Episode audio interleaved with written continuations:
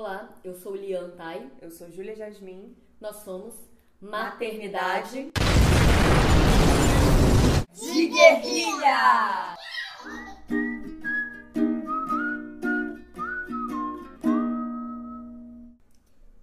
Tem uma história que você contou pra gente que me marcou muito, eu acredito que a Júlia também. E na verdade, eu acho que você tem três experiências que se você puder contar sobre as três, uma de cada vez, a gente vai perguntando, eu acho que seria muito rico. É, quando você, você contou pra gente da sua experiência com uma perda gestacional, que você decidiu parir aquele você decidiu passar por todo o processo de uma maneira natural. Isso para mim foi de uma força gigante, foi assim, muito bonito mesmo de escutar essa história. E eu acho incrível, assim. Eu acho que se você puder contar essa história, seria muito legal. Ah, é, essa gestação, ela aconteceu né, no Rio de Janeiro. Eu tinha me mudado há um ano, mais ou menos, né? Com o Eduardo, que é meu marido hoje. E, e, e né, eu soube que estava grávida, né? Ao longo de um ano. Mas no Rio eu não conhecia nada da área médica, né? Estava em outra fase da minha vida. Então, quando eu soube que estava grávida, é, eu busquei né, alguns médicos pelo convênio, mas acabou que eu não me sentia acolhida. Então, eu fui para uma médica, é, tinham muitas pessoas na fila, era pelo convênio, né? Então, muitas pessoas, ela atendia a senhora marcada, foi algo difícil também, né, para lidar com isso. E aí fui, acompanhei o bebê, ela me pediu para fazer ultrassom, tava tudo bem. E aí um tempo depois, eu comecei a ter um sangramento, né? E aí, é, entre Rio e São Paulo, para visitar os meus pais, né? Eu estava vivenciando essa experiência do sangramento. Cheguei a fazer um, um, novo ultrassom aqui no estado de São Paulo. E o ultrassom, o bebê estava bem, né? É, mas ela falou: Olha, Silvia, ele tá, tá bem, mas a gente, ele ainda tá muito pequeno, ainda não dá para a gente é, ter clareza né, nas batidas do coração. Mas a gente vai acompanhando, né? Nisso eu voltei para o Rio de Janeiro e aí num, precisei de um tempo de espera para dar semanas é, para ver com clareza esses batimentos. E aí quando eu fui fazer o ultrassom, o coraçãozinho tinha parado de bater e nesse exame ela me comunicou que seria pouco tempo que ele tinha parado de bater, né? Então foi difícil entender isso, né? É, num primeiro momento, né, de pensar, nossa, o que foi que eu fiz, né? Será que eu comi alguma coisa que não fez bem? O que foi? É, mas ao mesmo tempo, eu tenho uma crença muito profunda em mim que, né, eu não me considero uma pessoa religiosa, eu não frequento nenhum nenhuma religião, né? Já vivenciei algumas experiências religiosas, mas é, mas eu, eu, eu acredito que toda a vida vem por um mistério e vai por um mistério também, né? No tempo dessa vida. Então, eu fui muito grata por esse, é, por esse acontecimento. É, e eu não queria que, que eu precisasse passar por algum procedimento médico né? Já que essa vida veio de uma forma muito surpreendente para a gente, né? Não tinha sido planejada. Eu queria que ela fosse da forma que ela veio, né? E aí é, eu acompanhava na, no hospital, né, na perinatal do Rio de Janeiro, com frequência para ver se estava tudo bem, que os médicos falavam, Silvia, você pode ter alguma é, infecção, porque se você tem sangramento, significa que tem um, uma porta de entrada, né? Então você pode ter alguma infecção. Eu falei, bom, se eu tiver alguma infecção, eu vou ter algum sintoma? Eles falaram sim, né? Você pode é, apresentar sintomas, pode ter febre, isso pode evoluir. Eu falei, bom, se eu tô bem, eu vou esperar né? E aí cada vez eu não tinha obstetra, então cada vez que eu ia no, no pronto atendimento, né, na emergência, para acompanhar, para fazer esse ultrassom, para saber se eu estava bem, porque eu não sentia nenhum desconforto, eu me abastecia e me firmava, né? Não, eu vou, não vou fazer nenhum procedimento de retirada, né, desse feto, desse bebê. Eu vou aguardar. E aí eu, e então eram sempre médicos diferentes. Eu pedia a, o que eles pensavam, né? E todos pensavam da mesma maneira. Olha, Silvia, eu acho que que não vai sair naturalmente, né? Tem esse procedimento que se chama aspiração, né? Esse procedimento não é uma raspagem como a curetagem, é uma cânula que vai aspirar, né? Mas eu não conseguia nem imaginar vivenciando isso, né? Para mim isso era é, desesperador, né? Então eu falei não, eu vou esperar. E aí foi, se passaram, né, semanas, um mês, e aí já estava dando prazo desses médicos, né? E aí eu falei, olha, mas baseado em que esse prazo, né? É, tem mulheres que já esperaram muito tempo, e aí uma das médicas falou assim: Olha, Silvia, não tem pesquisas a partir daí. E aí foi quando eu falei para ela, falei, olha, então é, eu você esse estudo, né? Eu vou esperar. E aí é, se passaram dois meses, né? Quando eu comecei a sentir as contrações pela manhã. E essa médica falou: Olha, Silvia, quando você sentir, ela usou o termo cólica, né? Hoje eu sei que eram contrações, eram parto também, né? Então ela falou: quando você sentir essas cólicas, vai doer muito. Não vai ser um remédio de cólica menstrual que vai resolver, né? Então, você pode tomar é, esse outro remédio que é mais forte, né? E aí foi isso. Aí pela manhã eu sentia as dores mais fortes, né? Não tinha médico para ir, né? Que me acompanhasse era, seria sempre emergência, mas como eu já sabia que era um processo que ia acontecer, é, eu esperei, né? E aí foram assim dores fortes, e aí passava e meu marido estava dormindo, né? Chegou um momento que eu acordei ele e eu falei: Olha, Du, tá, tá bem forte, eu acho que eu vou tomar aquele remédio que a médica falou. E agora eu não me lembro, mas eu sei que tem pessoas que usam até para dor nas costas, mas ele é bem. Ele é. Ele é um remédio forte, né? E aí, hoje eu vejo que talvez eu nem precisasse ter tomado, porque isso era um trabalho de parto, né? Mas aí eu esperei e naturalmente, né, aí chegou um momento que eu senti que eu precisava ir ao banheiro e aí saiu, né, uma, uma bolsinha é, com líquido dentro. Eu peguei para ver, né, do, do vaso, olhei, mas eu não tive coragem de abrir. Porque eu falei, bom, se isso vai seguir o rumo, né, decidi não fazer nenhum ritual, porque eu queria que não ter uma memória triste de um local para visitar, para ser um ritual de luto, de perda, eu decidi ir, né? Dei descarga, foi. Decidi não abrir, porque eu falei de qualquer maneira ele está protegido ali, né? Naquele, naquele, na, naquele lugar natural, né? Na casa dele. Então, e aí foi isso. Quando, quando, quando essa bolinha com líquido saiu, eu me senti super bem, né? Não senti dor, era como um parto, nasceu e, e, e tá tudo bem, né? Me senti super bem, super saudável, disposta, animada para fazer as coisas. Então, muito do que eu acredito, né, nessa vinda, nessa chegada na Terra e dessa partida, me fortaleceu. Né? Claro que é triste, você cria uma expectativa, seu pensamento já muda para o maternar, né? E de repente aquilo não acontece, é, é mais um lidar né, com essa mudança toda, com as expectativas. Mas para mim foi algo que me trouxe muitos ensinamentos, muitos, porque naquele momento a gestação foi um susto, né? E aí quando quando a gestação não foi adiante, a chegada do segundo filho foi foi completamente diferente, né? Ali eu senti que eu estava pronta para ser mãe, né? Eu senti que eu estava pronta para receber, fui muito grata com a, com a, notícia de ser mãe, né? Isso aconteceu um ano depois, um ano depois eu fiquei grávida de novo. E aí eu falei, nossa, e, e muita coisa mudou. O que que mudou? Quando eu senti que eu estava grávida pela primeira vez, e foi nesse susto, eu falei, gente, todos aqueles planos que eu tinha feito não vão acontecer mais, né? Nas artes, né? Eu trabalho com arte.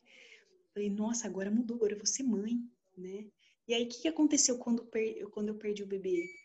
Eu vi que nada daquilo que eu achava que eu ia fazer, eu fiz. Então, não era o bebê que era o impeditivo. Não era estar grávida que era o impeditivo. Né? Não era a transformação da minha vida, mas eu não ia fazer de qualquer jeito. Não era pelo bebê. Então, esse foi um, um aprendizado que eu sou muito grata, né? É, foi uma mudança mesmo de pensamento e de ver que é, é isso, né? Todo ser chega para nos ensinar e cada ser tem um tempo que precisa, né? Esse foi de sete semanas. Quando eu estava me preparando para parir, eu li aquele Parto Ativo, que foi o livro que me ajudou muito, que foi uma virada de chave para mim. E tem um capítulo do livro que fala sobre perda gestacional e sobre parir o feto, é, parir, né, o embrião. E quando eu li aquilo, me pareceu muito, muito exótico, sabe? Muito corajoso e, e, eu lembro, e eu lembro que falava assim: você não terá um filho vivo, mas você terá passado pelo, pelo trabalho de parto. E eu falava: nossa, mas a pessoa vai passar pelo trabalho de parto. E quando eu te conheci, você contou essa história com muita naturalidade. É, eu consegui ver o que eu não via quando eu li o livro, que são os ganhos de ter passado por esse processo. Eu falava, mas para que passar pelo trabalho de parto? E quando você contou assim do, sabe, do processo no seu corpo, o entendimento, esse entendimento do tempo, ficou mais claro para mim, assim, ficou, achei muito corajoso, foi a primeira vez que eu ouvi um relato do tipo. E uma preocupação que eu e a Júlia temos é exatamente essa de ter uma pluralidade de narrativas porque, como você falou, eu nunca tinha ouvido uma história parecida com a sua, você não tinha outras pessoas com quem trocar. Então, a gente ter narrativas de mulheres, narrativas de mães, é muito importante para outras mães se conectarem, saberem que não estão sós, ouvirem as, as experiências umas das outras, né? Sem dúvida. É, eu também me abasteci de muitas histórias, né? Não como a minha, não nesse parto, mas nos outros, né, de mulheres que tentaram chegar ao hospital e o bebê nasceu e deu tudo certo, né?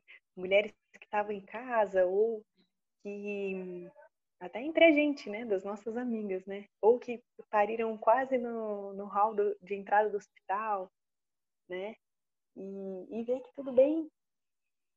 E Silvia, conta o seu parto do seu primeiro uhum. filho, que é o Vili. É, então, eu vim do Rio de Janeiro só para ter o bebê aqui. Né? Claro que a nossa família é daqui, a minha, meu marido também, isso era algo muito importante, mas o principal era saber que eu ia ser respeitada no parto.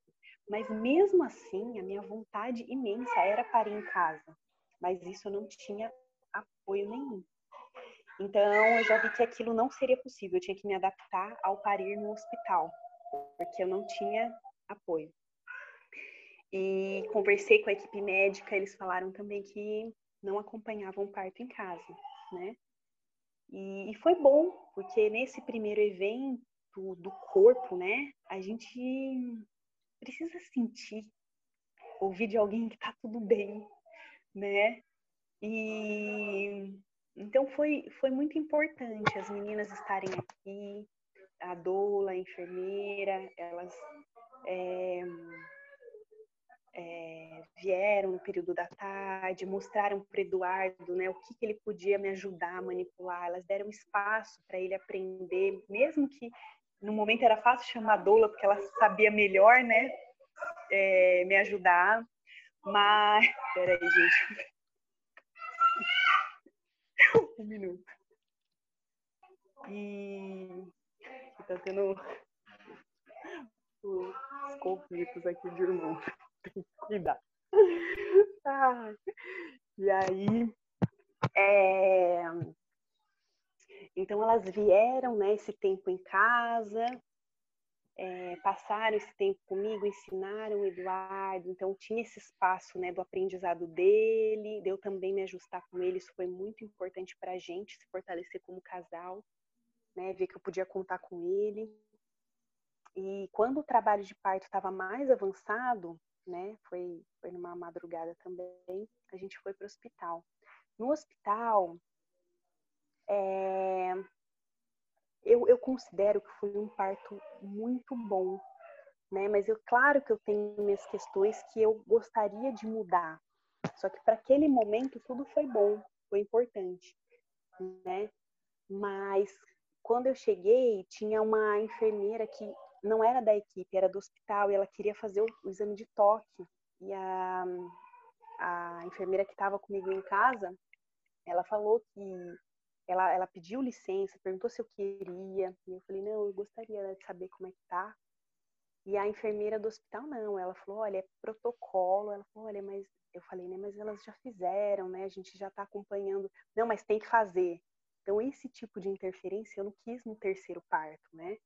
E aí, acabou que, que a minha doula, a enfermeira, falou, olha, a, é, Silvia, vamos esperar um pouquinho, que assim que a doutora chegar, ninguém mais vai precisar tocar em você. Então a gente vai estar aqui com você, ela não vai fazer o exame de toque, fica tranquila. Mas existia essa, esse incômodo, né, de alguém tentando atravessar ali por um, uma questão de protocolo, uma questão pessoal. E aí quando eu fui para a sala de parto, era uma sala que tinha banheira, tinha uma maca.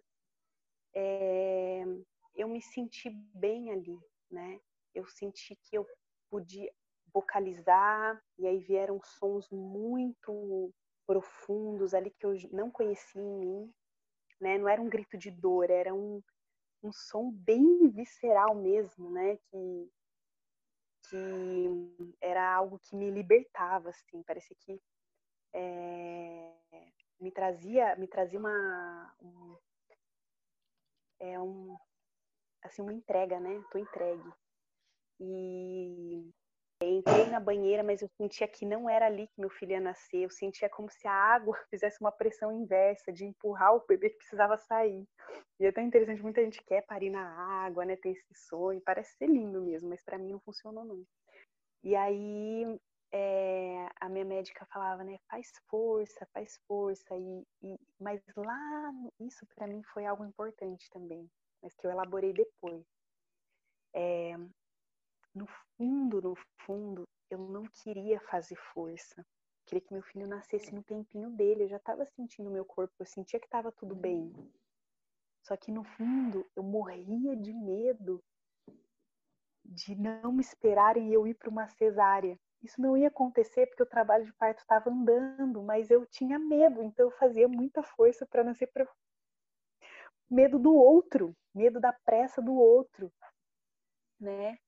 E, e aí é, é, acabei tendo laceração, levei os pontos. Isso para mim não foi algo que, que foi ruim, não. Mas eu sinto que poderia ter sido evitado se eu não tivesse esse medo, essa, essa pressa que não era minha, que era do outro, né?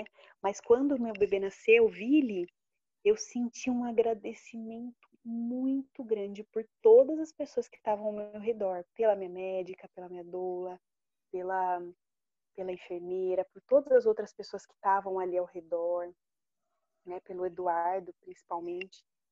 E então é isso, a gente carrega coisas lindas do parto, mas a gente carrega coisas muito profundas que não é um, uma falta de gratidão, não é isso, mas é, são medos, né, medos que a gente tem. E aí isso também foi muito importante para eu querer vivenciar esse terceiro parto, né, no silêncio. Né? Eu já tinha recebido as permissões, eu já tinha é, vivenciado isso no corpo, né? É, entendido que, olha, é um processo intenso, mas tá tudo bem, né? Então, tudo isso foi, foi um grande aprendizado. Então, conte sobre esse outro parto, o da Lisa. Da Lisa. O da Lisa, é, eu, eu sentia que eu precisava parir na escuta do corpo.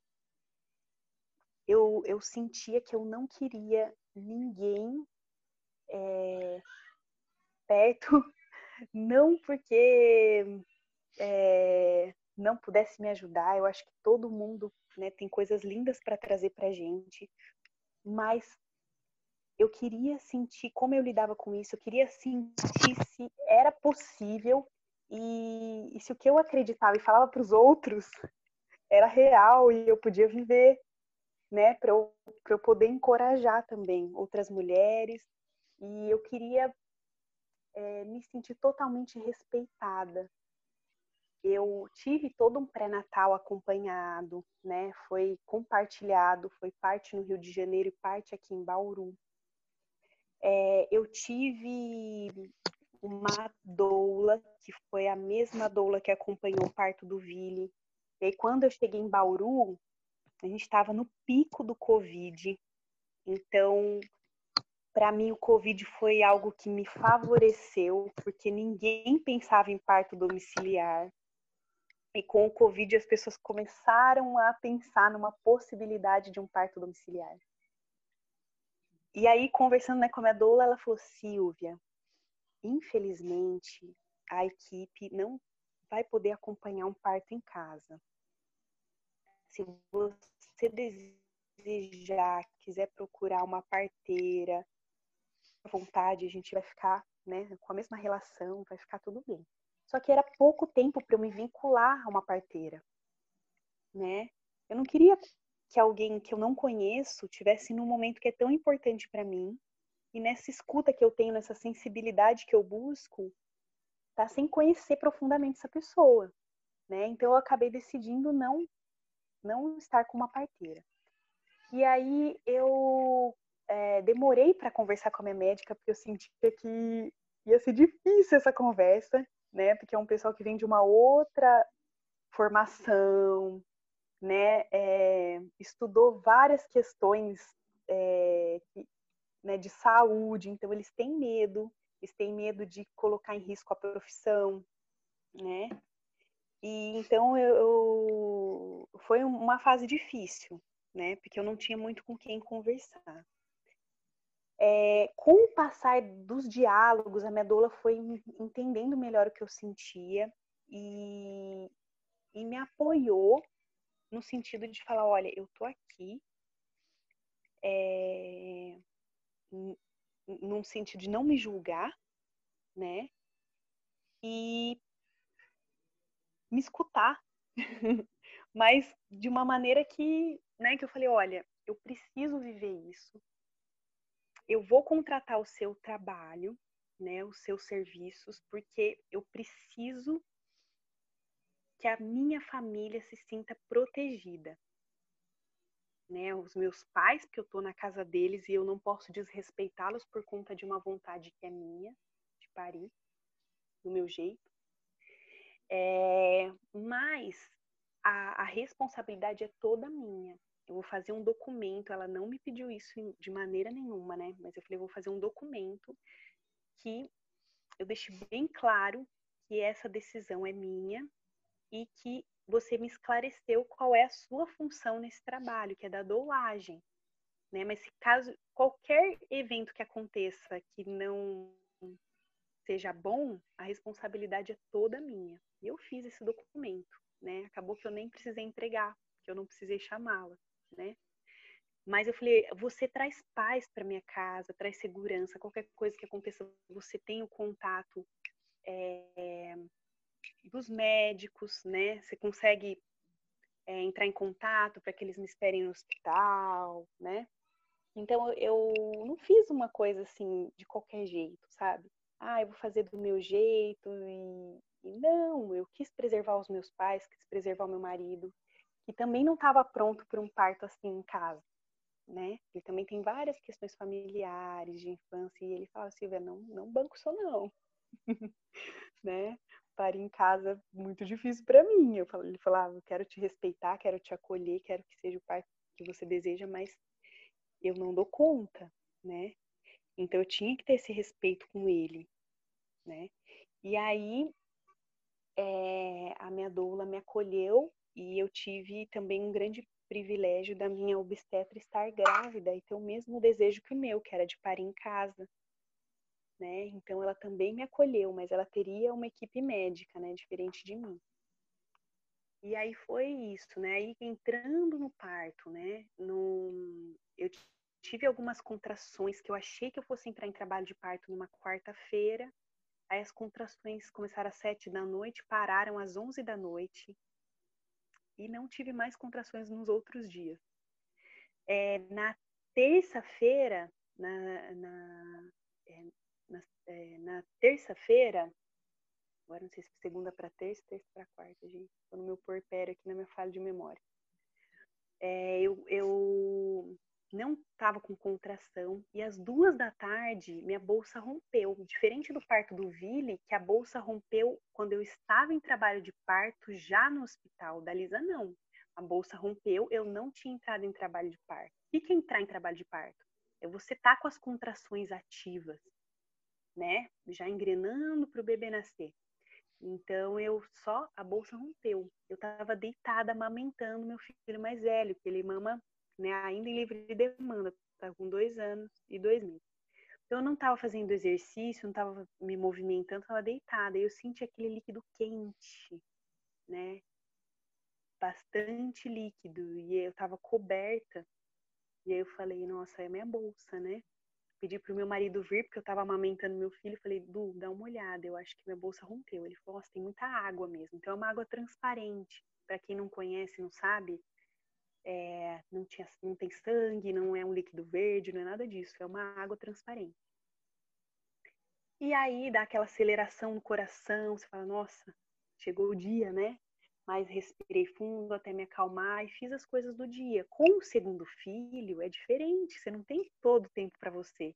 Então eu tentava fazer exercício agachada ali de quatro, os movimentos do quadril, meu filho montava de cavalinho em mim eu com a bolsa rompida e brincando com ele. Nesse dia, tirei cochilo durante o dia, descansei, mas era assim, carregando pra lá e pra cá tal.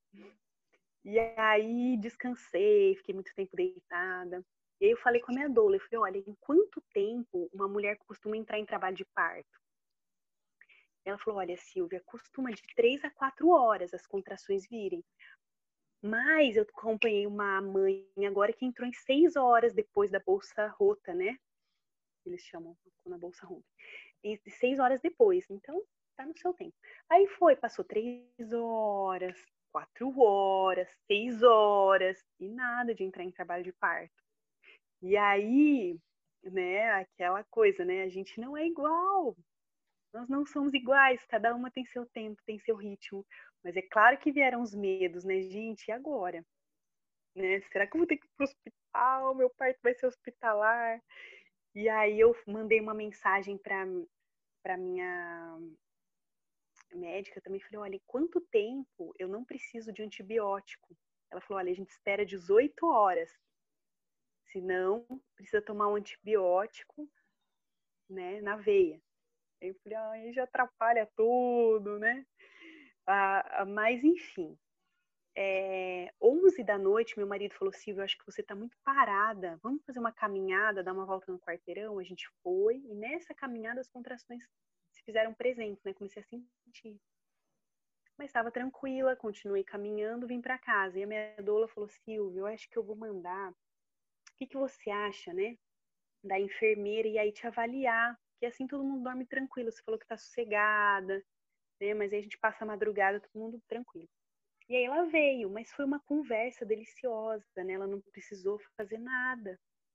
A única coisa que ela fez foi é, ouvir o coraçãozinho do bebê com o aparelhinho que eu tenho aqui, né? Que foi uma das coisas que eu, que eu comprei. É, e aí ela escutou, mas ela conversou, ela falou assim, o trabalho de parto, parto natural não humanizado, existe uma, tipo uma tabela que chama partograma, então você tem que cumprir horário. Aconteceu isso, isso, isso. Ela falou: parto humanizado não. Parto humanizado é deixar fluir. Cada mulher é de um jeito, cada mulher é de uma maneira.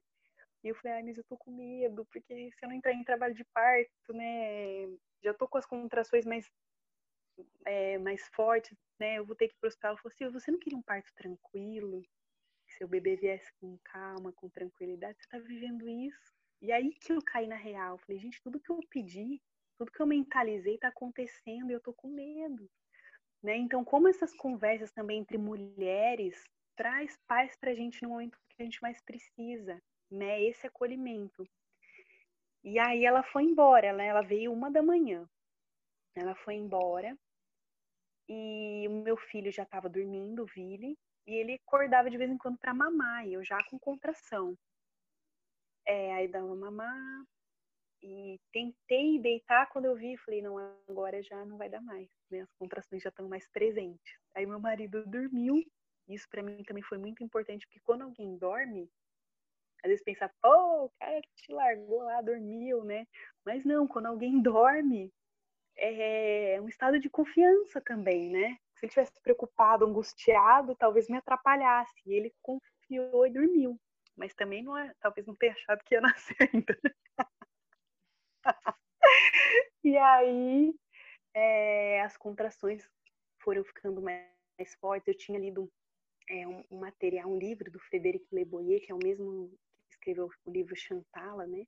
Escreveu Se Me Contassem o Parto, que é um livro maravilhoso, bem gostoso de ler, bem poético, né?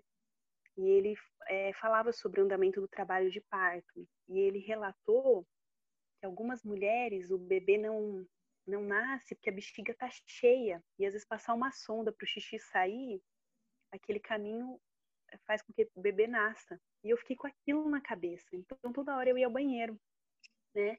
Então eu caminhava da cama até o banheiro, parava, me movimentava, é, dançava, né? Os movimentos, gente, não era nada super estudado, não. Minha doula tinha falado, Silvia, faz um, um movimento da bacia para frente, só isso aqui, para o bebê descer, movimento da bacia para frente, que ela, né, que os ilhos abrem assim e, e ajudam o bebê a descer, eu fazia esse movimento.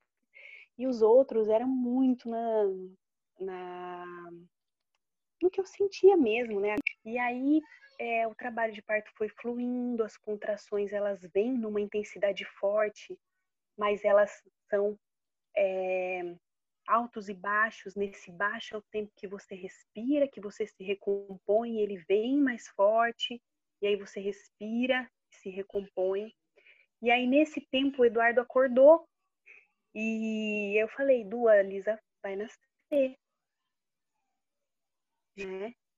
E ele pediu, perguntou, você quer que eu chame a doula? Eu falei, não, tá tudo bem, né? Tá tudo bem. E aí, é, eu comecei a sentir já um puxo para baixo, né? Uma força que o corpo ele empurra e aí nisso meu filho acordou, começou a chorar, querendo mamar. E aí eu falei, filho, agora não dá, agora não dá. Eu pedi pro Eduardo levar ele pros meus pais. Agora não dá. Ele levou. E aí quando o Eduardo voltou pro quarto, eu falei, a Lisa, a Lisa vai nascer, eu já tô sentindo. É, eu tive, é, comprei um espelho para que eu pudesse me olhar, né? No momento que eu me olhei, eu vi um espaço né, na região genital que eu não tinha. Então, ali eu vi que ela estava chegando, né? E eu tive o tampão mucoso, sair dias antes, pode sair no trabalho de parto, no trabalho de parto, pode nascer no, sair no parto. É, o tampão pulou assim, fez toque. E aí, naquele momento, eu falei, gente, o que será que foi isso? O que será que saiu? E aí eu pedi o espelho pro Eduardo, né? É, o espelho eu tinha olhado um tempo antes, e depois estava sem espelho, aí eu pedi para ele. E aí eu olhei o Eduardo, ai meu Deus, sangue, né? Falei, não, fica tranquilo que é o tampão mucoso, né? Tá tudo bem, tá tudo bem. Então, a, a gente conhecer, é, ter essas informações de coisas que é, são coisas naturais né, do processo do trabalho de parto, é muito importante para que a gente não se desespere. Né? Se eu não soubesse o que era, poderia ficar preocupada, ver, né? Mas por isso que a informação ela é tão, é, tão tranquilizante para a gente nessas horas.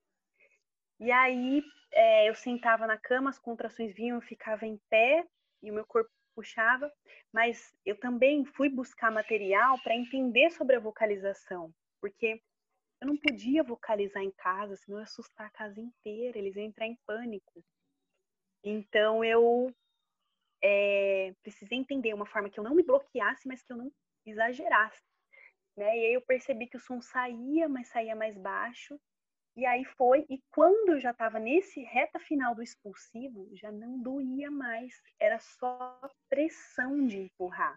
Então as contrações, elas são mais doloridas, né? Mas eu também interpretava elas de outra maneira, né? Dependendo do jeito com que a gente enxerga essas contrações, elas podem ser abraço para o bebê.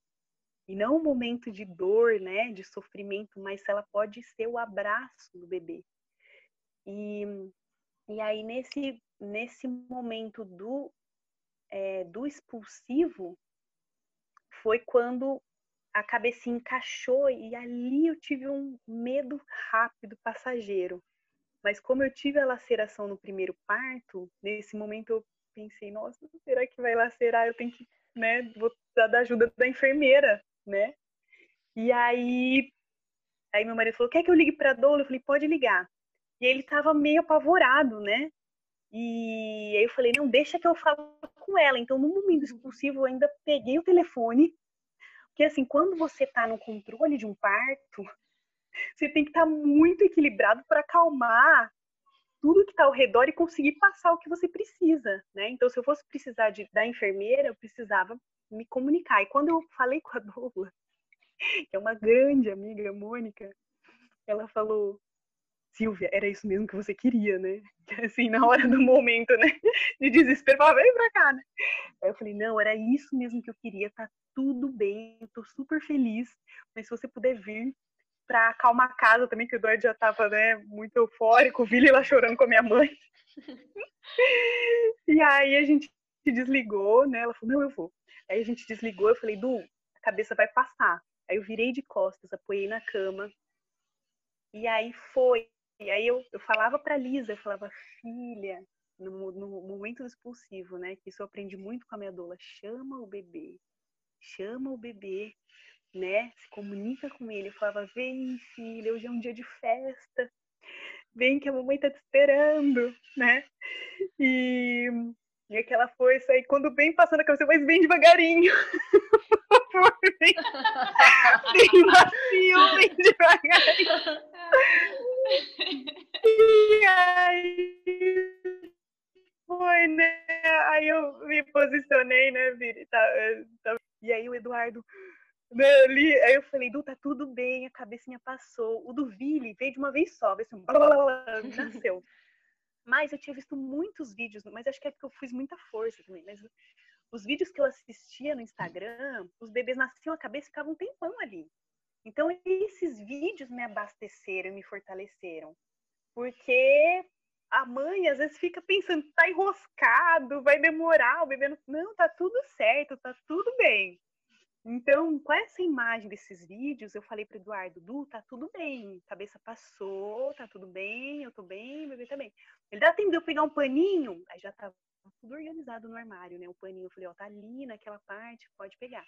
Aí ele colocou o paninho embaixo ali, né, da cabeça, e aí ele me acalmou, ele apoiou nas minhas costas, falou, olha, quando vier mais uma contração, né, a Lisa vai chegar, vai nascer, Aí veio uma contração e foi descendo o bebê macio, assim, sair.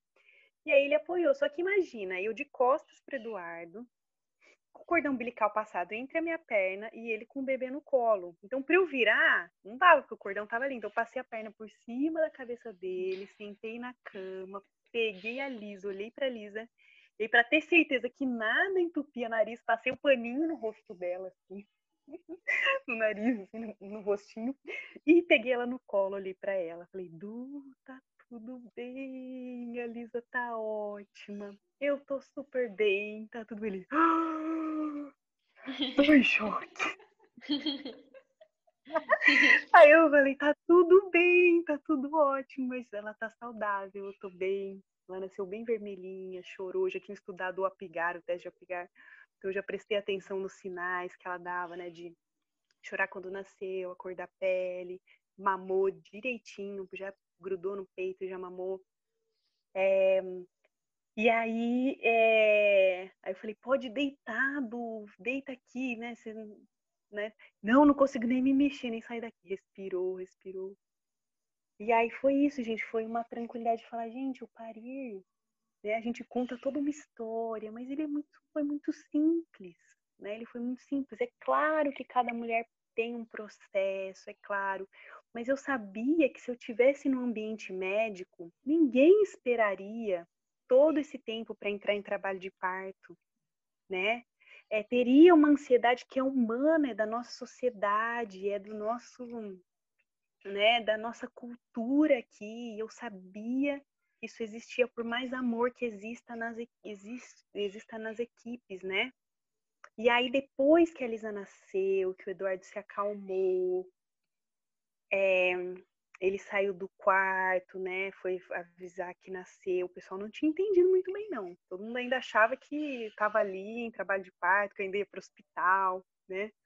Uhum. E, e aí devagarinho eu é, puxei o cordão umbilical, né? Aí a placenta estava bem solta, apoiei a placenta na cama. Já tinha comprado dois protetores de colchão, né? Porque eu não sabia a quantidade de sangue, como é que era, a limpeza do quarto. Tudo isso eu pensei também, se eu vou para o hospital, se eu não vou, eu não vou ter todo mundo ali para.